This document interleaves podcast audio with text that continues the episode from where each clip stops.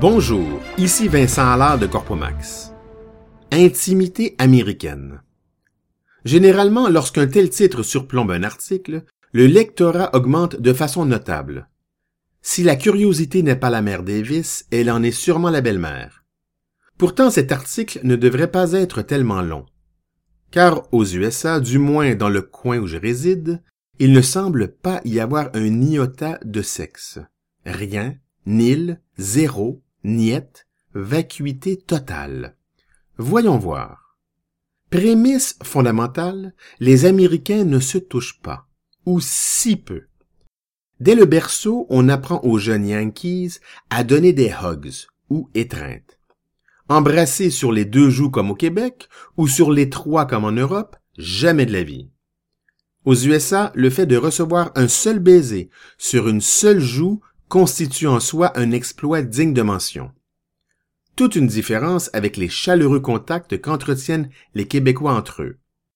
Faut dire qu'il fait plus froid au nord de la frontière américaine. À l'école publique qu'ont fréquenté mes enfants, les baisers passionnés entre adolescents pubères sont strictement interdits. Sans doute avide de culture francophone, un jeune boutonneux avait demandé à ma fille Véronique si French kiss était une expression française ou anglaise.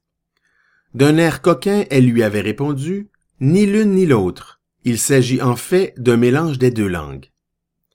Retenez aussi que se tenir par la main dans l'environnement scolaire est déconseillé. Dès l'âge tendre, on apprend que toucher est péché. Au boulot, la rigidité corporelle est de rigueur. Personne n'ose regarder un ou surtout une collègue de travail plus bas que le menton. Sinon, une plainte de harcèlement sexuel est aussitôt déposée, notamment contre l'employeur corporatif. Puis, des dommages moraux établis à des niveaux immoraux sont monétairement extorqués. À la télévision, le puritanisme des descendants de l'oncle Sam baigne dans un profond dilemme. Ne cherchez pas un sein découvert, il n'y en a pas. Dans les documentaires touristiques, même lorsqu'une plage de France est filmée du haut désert et que les baigneurs ont l'air de minuscules fourmis à l'écran, les seins nus sont brouillés. Pourtant, pendant les émissions culturelles de l'après-midi, les animateurs s'évertuent à interroger les gens de petite vertu. Récemment, le thème traité dans l'une de ces émissions était d'une profondeur à faire blêmir de honte Albert Einstein. Était-elle enceinte de son mari ou du frère de celui-ci? Assise entre deux chaises occupées par des frangins plus du tout copains, la confuse jurait que la semence avait été déposée par l'un des frères, pas le beau, l'autre.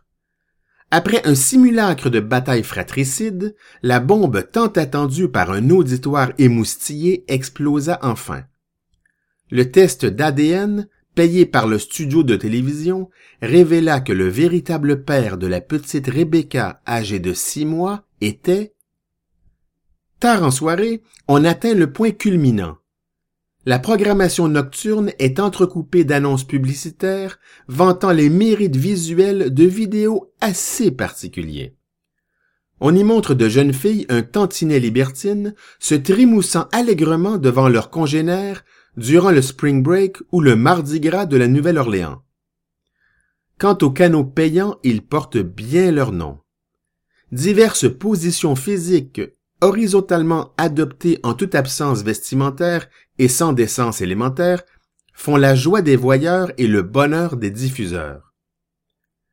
Tous se rappellent du scandale du Nipplegate, immense controverse découlant de l'apparition-disparition inopinée du sein de la chanteuse Janet Jackson durant un match de football américain. Pourtant, personne ne parle du fait que les États-Unis sont le plus important producteur de films érotiques au monde. Ici Vincent Allard de Corpomax. Merci et à bientôt.